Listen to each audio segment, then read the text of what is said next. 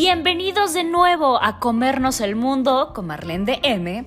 Yo soy Marlene del Moral y este es un podcast dirigido no solo a hombres o mujeres, sino a humanos. Y aquí hablaremos un mucho de todo con la intención de crear un mundo más amable, un espacio donde con la mejor vibra reflexionaremos sobre todo. Y así que a darle que la vida es un buffet. ¡Comenzamos! Bienvenido, bienvenida, bienvenidos todos de nuevo a este podcast de medianoche. Eh, tal vez no lo sepas, pero soy súper disciplinada y cuando yo digo que voy a hacer algo, se tiene que hacer. Y eso tiene que ver conmigo misma, con mi propia disciplina, no con los demás. Entonces este podcast es de medianoche porque lo estoy grabando en este momento que yo dije que lo iba a hacer y lo voy a hacer. Y este podcast, además de que es intenso, intensivo, necio como yo, también es un podcast muy personal. Y voy a empezarlo platicándote un poco de una historia de mi vida. Cuando eh, mi mamá decidió tenerme, decidió que ella ya era muy grande, independiente, libre y empoderada, y que ella me podía tener para ella sola. Y me eligió un papá que, que no se iba a quedar con nosotras. Entonces, yo crecí muchos años de mi vida con la idea de que mi mamá, como se la pasaba trabajando, pues no, no quería estar conmigo, ¿no? Algo había hecho yo que no, que ella no quería estar conmigo. Y mi papá no estaba tampoco. Entonces yo me construía a mí misma bajo la idea, bajo la premisa de que las personas me abandonaban, que tenía yo que hacer algo para que ellas, ellos se quedaran. Cuando yo tenía 14 años, me expuse a mí misma y me violaron. Mi primera relación sexual fue una violación. Fue el amigo del que en ese momento era mi novio. Y fue en mi propia casa, mientras mi mamá trabajaba a plena luz de día. Y digo me expuse porque a diferencia de muchas otras violaciones donde tú vas caminando por la calle a mediodía y la persona simplemente te ve y te considera que ese es el momento y te ataca, o donde cualquier otra cosa pasa. Yo en este caso me lo busqué. Y por decirme lo busqué, muchas feministas van a decir, ah, ¿cómo? Entonces estás diciendo que los hombres no son responsables. No, no, no. No estoy diciendo que la otra persona no sea responsable. Estoy diciendo que yo también fui responsable. Porque en este caso yo no me cuidé lo suficiente. En este caso. Entonces, a partir de entonces, yo en ese momento regreso un poco, eh, en ese momento no lo reporté, no, no hice prácticamente nada. Lo único que se me ocurrió fue pedirle ayuda a la persona que yo en ese momento consideraba que era alguien a quien yo podía pedirle ayuda, que era mi pareja, mi novio. Y lo que hizo fue decir, no, seguramente tú hiciste algo, porque mi amigo no es ese tipo de persona, ¿no? Entonces yo era la mala yo quedé como la mala, yo era la busca pleitos, la busca problemas, la puta. Y me empezaron a bulear a través del círculo social y entonces yo quedé peor, ¿no? Entonces dije, bueno, no, ¿no? Si en este círculo que debería de ser como mi círculo de confianza, mi escuela, la gente que me conoce, entre comillas, con quien paso mucho tiempo, no me cree, no tiene sentido, no tiene caso que yo se lo diga a alguien más, a mi mamá, a mi primo, a alguien, ¿no? Me lo callé, me lo callé durante muchos años. Pero a partir de entonces, yo me configuré, me doble configuré con la idea de que yo tenía que hacer algo para que las personas se quedaran conmigo. ¿Recuerdas? ¿Cierto? Entonces, lo que yo iba a hacer y lo que yo descubrí en ese momento, después de que fui violada, es que los hombres, en este caso, yo por ser mujer, querían algo de mí que harían algo que tenía que ver con mi cuerpo, con la sexualidad.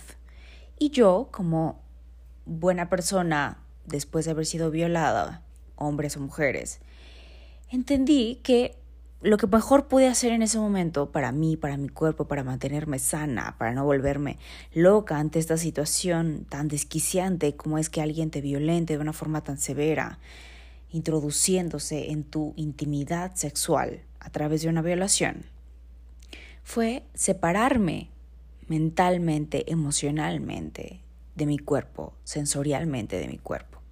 Dejé de verlo como algo parte de mí y lo vi como un pedazo de carne que yo no quería, que me estaba generando problemas, que me había generado dolor y que entonces yo, yo no quería tenerlo. Y descubrí que los otros sí lo querían. Y dije, ok, te lo presto. Te lo presto con la idea, con la sensación de que tú te vayas a quedar conmigo. Te lo rento. Te lo vendo.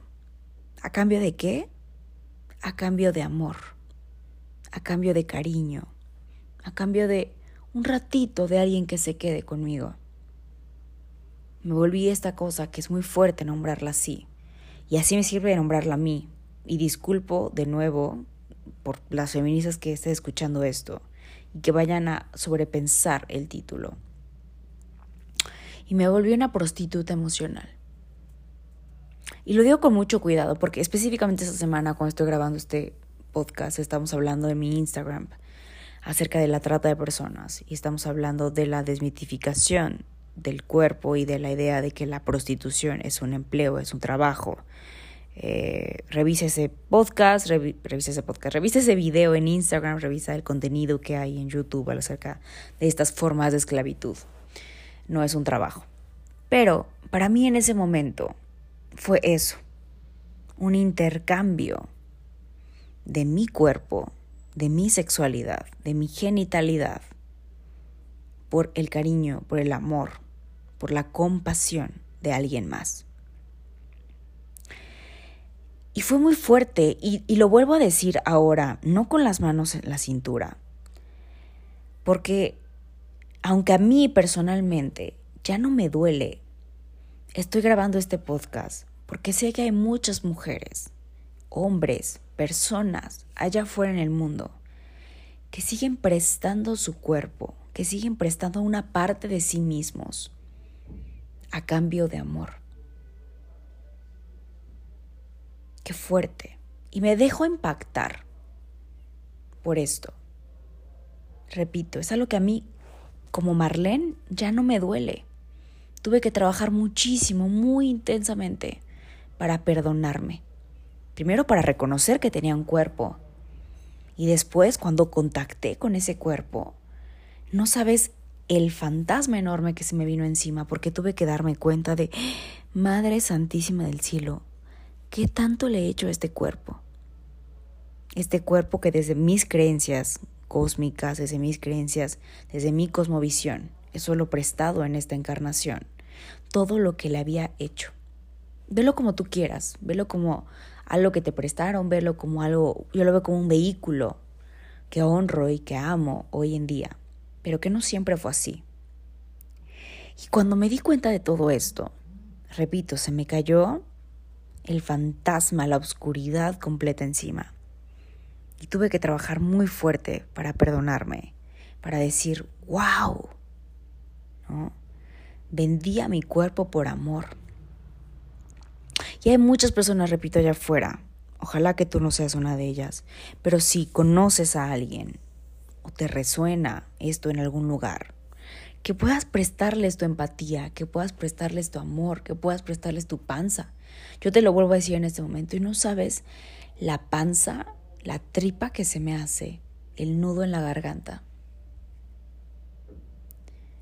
¿Cuántas veces en la vida no cedes, no doblegas tu cuerpo, tu amor, dejas de honrarte a ti mismo, tu autenticidad, tu creatividad, tu cuerpo, tu alma, tu pasión, lo que a ti te haga feliz,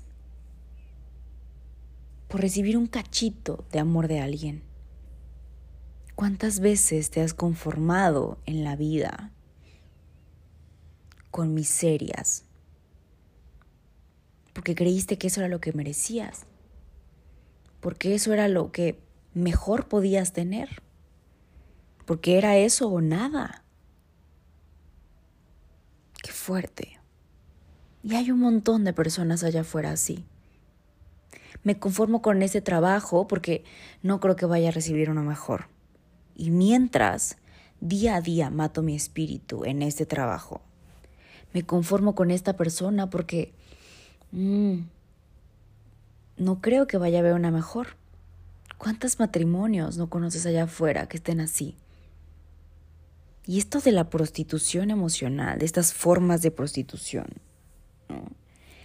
también hay otras allá afuera. Hay otro tipo de prostituciones. Yo, por ejemplo, pienso que las personas, hombres, mujeres, que están en un matrimonio solamente para que les paguen, para que, eh, para que no tengan que tener ninguna pobreza económica por conveniencia, estos matrimonios, yo creo que también es una prostitución emocional, una prostitución de alguna forma económica.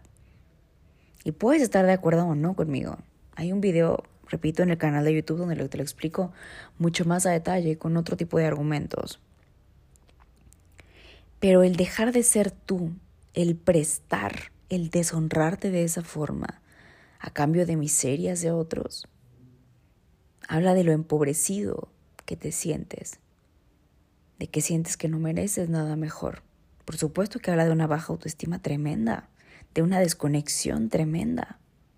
Y claro, también las prostitutas económicas que trabajan en la calle o que trabajan en un prostíbulo o que trabajan también pueden ser prostitutas emocionales. No necesariamente. Muchas son esclavas de ese sistema. Pero hay muchas prostitutas y prostitutos emocionales en el día a día. ¿Cuántas veces no vas mendigando amor? ¿A cambio de qué? ¿Qué estás dando tú? Yo daba mi cuerpo porque no lo quería, porque no me significaba nada, porque no, no me valía nada y ni siquiera lo sentía. ¿Qué estás dando tú a cambio allá afuera por un cachito de amor? ¿Qué estás dispuesto a hacer para recuperarte? Y te comparto esto, no para que te conmiseres conmigo. Te repito, yo lo he trabajado un montón, créeme. Para trabajar y para reconciliarme conmigo, con mi sexualidad, con mi cuerpo. Ha sido tremendo. Pero ¿qué es lo que tú, tú, tú, tú, fulanito, sutanita, estás cediendo? ¿De qué forma te está violando la vida? ¿De qué forma permites tú que alguien te deshonre constantemente? ¿De qué forma te deshonras tú constantemente? ¿Qué estás dispuesto a pagar para recuperarte?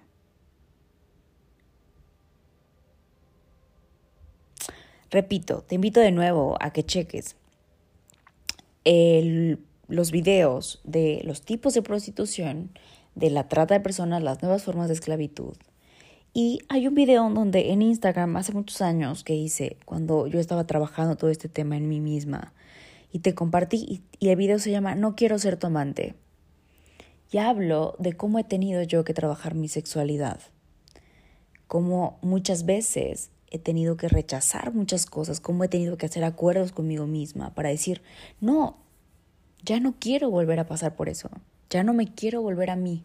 El acuerdo que tuve que hacer conmigo para decir, hasta aquí, ya no más, ya nadie me va a pisar, ni como mujer, ni como ser humano. No me voy a permitir yo a mí misma que alguien más lo haga. No lo voy a hacer yo tampoco. ¿En qué momento te vas a permitir tú decir, ya, hasta aquí llegó? Aquí se les acabó su puerquito, aquí se les acabó su puerquita. Ya yo me merezco algo mejor. Y por supuesto, repito, tiene que ver con la autoestima, tiene que ver con la seguridad con la que te plantas en el mundo, con honrar tu energía.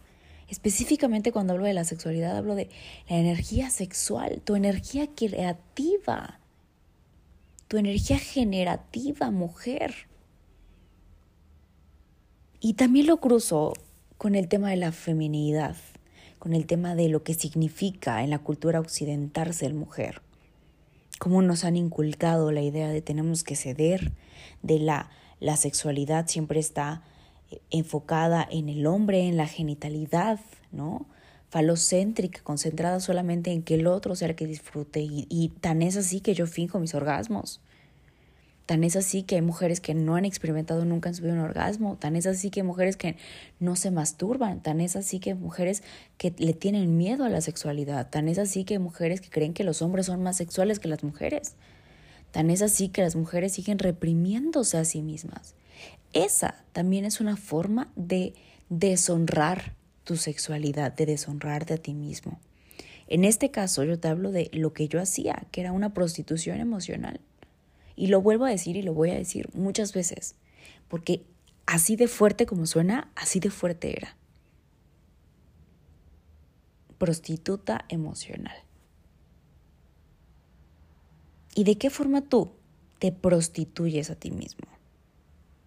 Prostituyes tu sexualidad, prostituyes tu trabajo, prostituyes tu familia, prostituyes... ¿Qué, ¿Por qué estás prostituyendo hoy? De ti, y también está el, uno de los podcasts de la temporada pasada donde te hablo de cómo te deshonras, de lo que significa honrar tu palabra. Honrate. Honra tu sexualidad, honra tu energía masculina, honra tu energía femenina. Tanto hombres como mujeres gozamos de, de las dos energías.